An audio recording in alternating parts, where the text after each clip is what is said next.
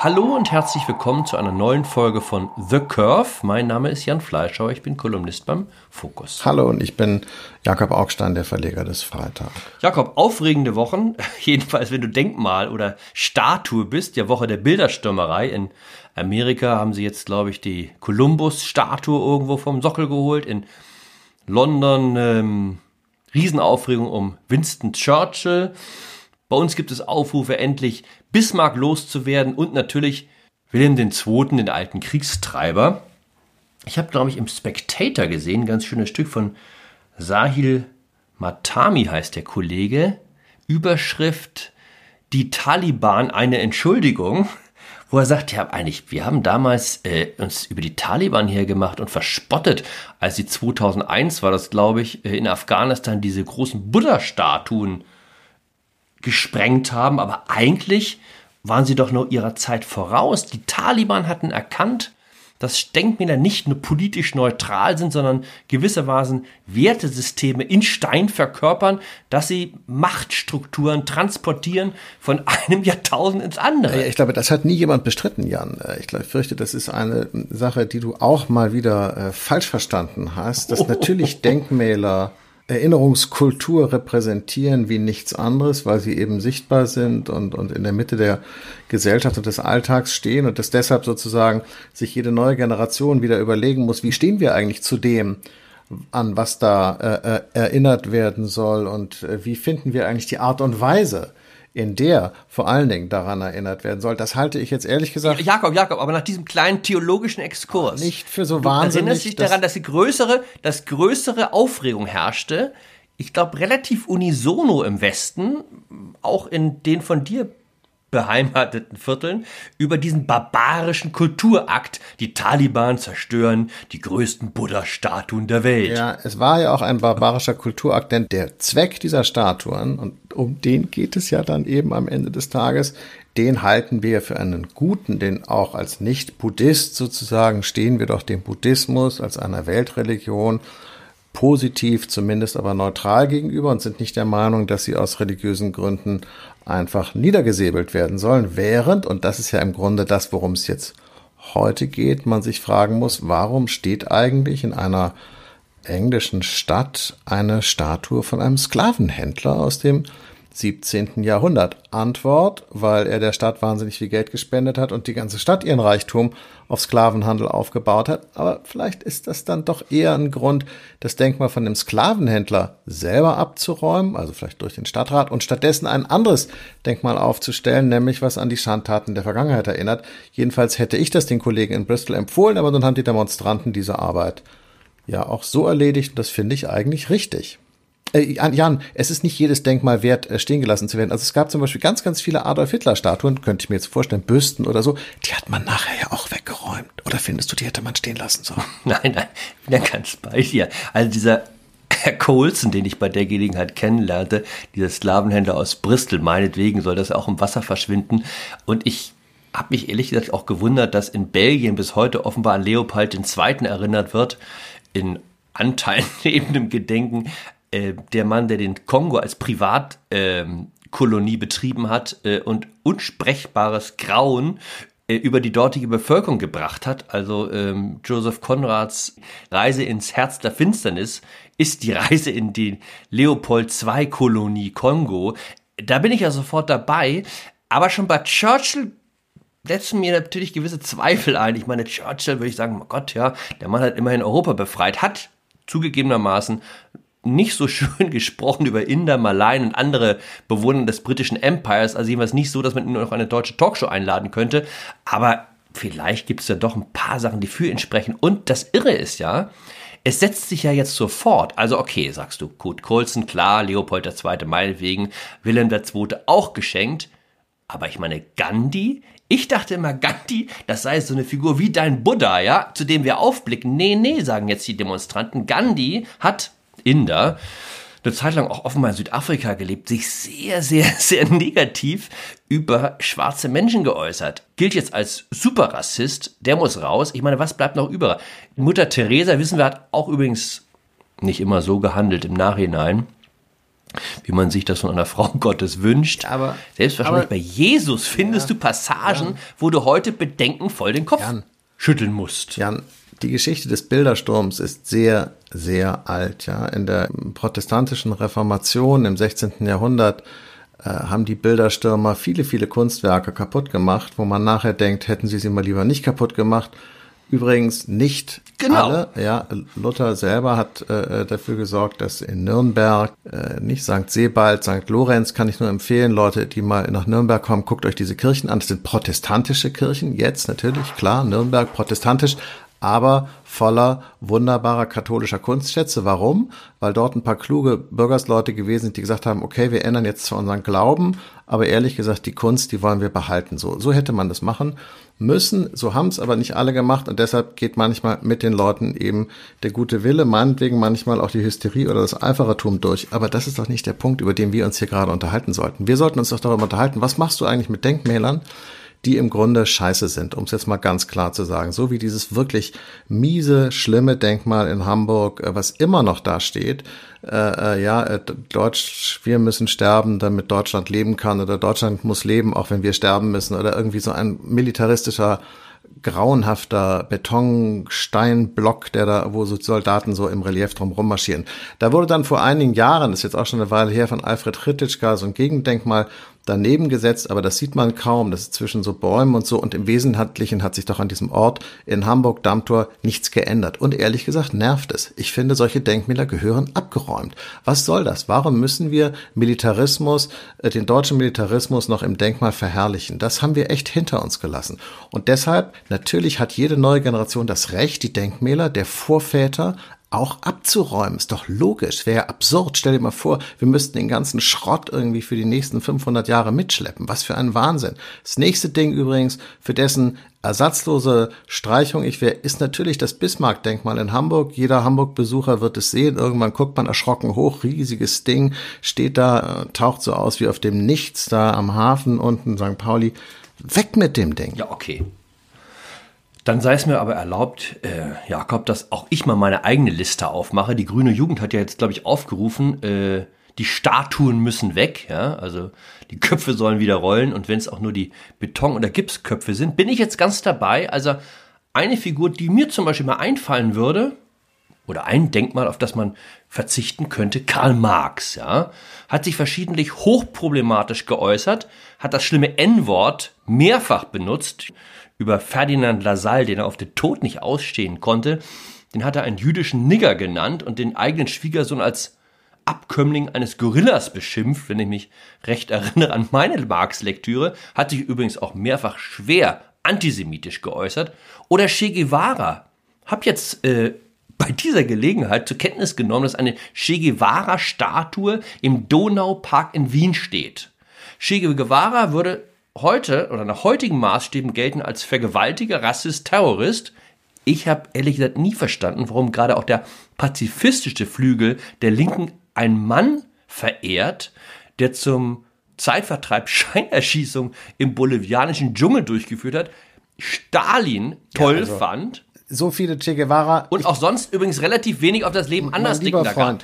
Also dann macht doch jetzt jeder seine Nein, Privatliste und wir fangen mal an. Also sagen Gerechtigkeit auf beiden Seiten. Doc Gaga, äh, auf beiden Seiten interessant. Ich wusste gar nicht, dass wir hier verschiedene Seiten haben. Du meinst, äh ich räume deinen Politisch. Sklavenhalter, ich räume deinen Sklavenhalter genau. ab und du dafür meinen Marx. Ist, ist äh, den habe ich dir, pass auf, den habe ich ja schon, den habe ich ja schon. Sind wir auf dem das Level? Das gilt nicht. Der, der, Handel, der Handel gilt nicht, weil den habe ich ja schon sozusagen in den Topf geworfen, an Colson. Äh, den kannst du, den kannst du geschenkt haben. Aber am Churchill, am Churchill hängen. Ja, Churchill würde ich auch. Das heißt also sozusagen mein Marx und dafür gibst du deinen Bismarck her ist es so ein bisschen so wie beim Quartett oder das finde ich wiederum eine ganz lustige Idee. Und übrigens, Jan, so schrecklich viele Marx-Statuen haben wir auch in Westdeutschland zumindest gar nicht.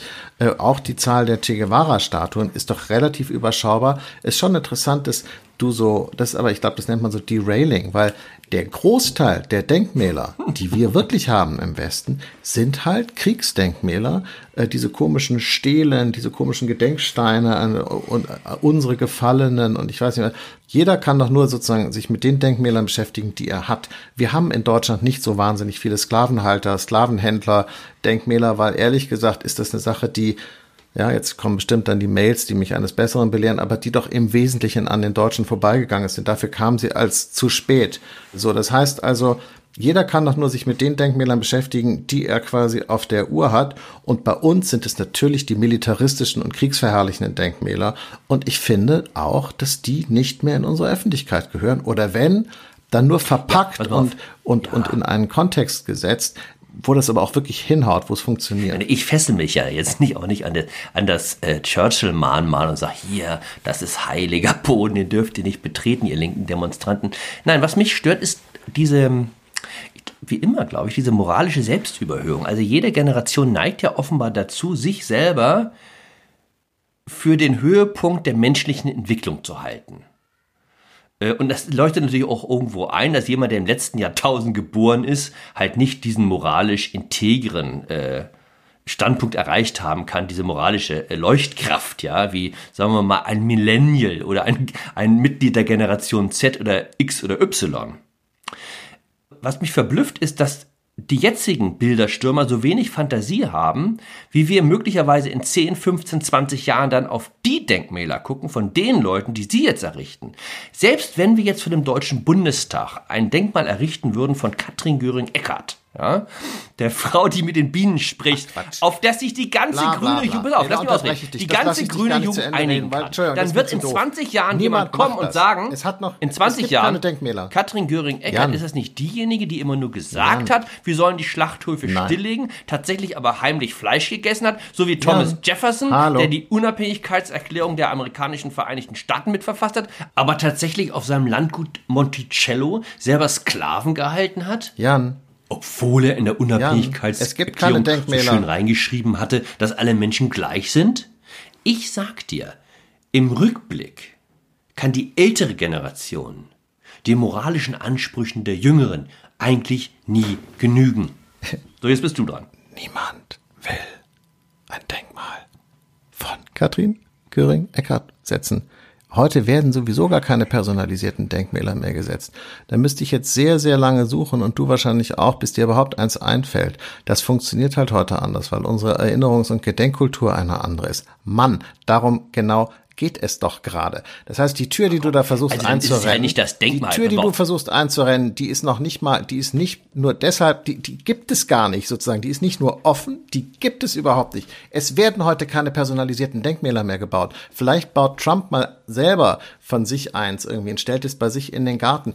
Das ist doch genau das, worum es geht. Heute gibt es Mahnmale, die äh, äh, erinnern sozusagen an, an schreckliche Verbrechen der Vergangenheit und es gibt Kunst im öffentlichen Raum. Sonst gibt es keine Denkmäler mehr in dieser Form. Aber Jakob, jetzt Jetzt, jetzt, jetzt versuchst du es auf ja, dem Weg der Einfalt. Das ist die Realität. Natürlich. Nein, sorry. Nein, nein, nein, aber jetzt, das, unsere Denkmäler sind was anderes. Heute, unsere Denkmäler sind Straßennamen, sind Flughäfen, die wir nach bedeutenden deutschen Persönlichkeiten nennen. Also Franz Josef Strauß oder Willy Brandt. Und genau da setzen ja auch die Zweifel an. Das wird dir entgangen sein, aber in München zum Beispiel gibt es eine Diskussion. Eine Historikergruppe hat jetzt eine Reihe von Straßennamen vorgelegt, von denen sie meint, dass man darüber nachdenken muss, ob man die normaler Vorgang kann. passiert Darunter, immer zu. Wen wundert's? Ja. Franz Josef Straußring. Vorwurf an Strauß. Ich dachte, es ist Satire, ist aber ernst. Franz Josef Strauß hat mal in Afrika Antilopen gejagt und bei der Gelegenheit offenbar gesagt, darauf angesprochen, er finde, wir Schwarzen müssten zusammenhalten. Das ist ein Gag würde ich sagen. Im Zweifel ist es sogar das Gegenteil von Rassismus. Die Leute ziehen sich heute schwarze T-Shirts an, um ihr, ihr Zeichen gegen den Rassismus zu setzen. Franz Josef Strauß hat gleich eine ganze Partei gegründet, die so schwarz wie die Nacht war, ja? Gilt jetzt als wahrscheinlich rhetorisches Blackfacing oder sowas. Ist doch, so läuft die Chose. Gut, er hat die CSU nicht gegründet, aber ist jetzt auch egal. Ja, äh, wahnsinnig lustige Anekdote. Ich möchte, bin dann gespannt auf den Ausgang der Debatte in München, ob der Franz-Josef-Strauß-Ring umbenannt wird. Mein Tipp ist nein, denn man kann natürlich, das nennt sich dann Demokratie. In der Demokratie kann man alle möglichen Anliegen vorbringen, auch die unsinnigen. Und ich glaube nicht, dass man in München, in Bayern, das Andenken von Franz Josef Strauß mit Füßen treten wird, denn das hat er am Ende des Tages einfach nicht verdient. Und übrigens heißt der Flughafen in München auch nicht offiziell so, sondern nur inoffiziell. Ja, der IATA-Code ist halt MUC und nicht irgendwie FJS. Das Interessante finde ich, und da weichst du aus, dahinter steht ja ein Geist, eine Vorstellung, man könne die Welt verbessern, indem man Dinge, die einem nicht verpassen, die aus der Zeit gefallen erscheinen, unsichtbar macht. Und wir haben die gleiche Diskussion, die wir jetzt bei den Denkmälern sehen, ja auch bei Büchern, aktuell bei Filmen. Ja. Die BBC nimmt also aus der Mediathek eine britische Serie, Little Britain, habe ich ganz gerne gesehen vor zehn Jahren. Warum? Weil die Akteure sich nicht nur über alle möglichen Gruppen lustig machen und Charaktere darstellen, sondern eben neben dem weißen Proletarier auch eine übergewichtige schwarze Frau. Und das gilt eben heute als so schrecklich, dass man das in den Giftschrank sperren muss. Faulty Towers war jetzt, glaube ich, die Diskussion vom Wochenende. Also dieser, glaube ich, Offspin von, von Monty Python.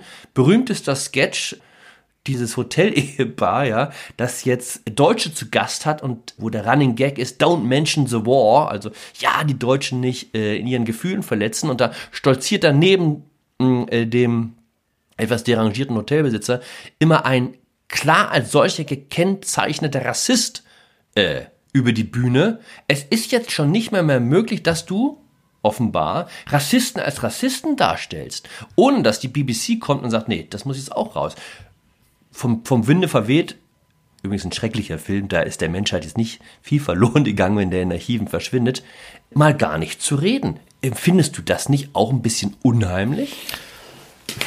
Naja, klar, also wie gesagt, äh, äh wenn, wenn jetzt äh, Literatur und äh, Kunst sozusagen im Nachhinein nach heutigen moralischen Gesichtspunkten gesäubert wird, ist es halt so wie bei allen Säuberungen und Retuschen äh, schwierig. Und ich möchte auch nicht, dass bei Asterix und Obelix bei den Piraten der, der, der schwarze Pirat mit dem Sprachfehler äh, äh, rausgestrichen wird aus den Comics, nur weil er halt der schwarze Pirat mit dem Sprachfehler ist. So, das hm, fände ich jetzt auch falsch. Aber ich glaube, dass glücklicherweise, Jan, funktioniert die echte Gesellschaft und die Realität anders als unsere kleine Debatte hier und auch anders als die Medien und übrigens auch anders als die Hysteriker äh, äh, im Internet.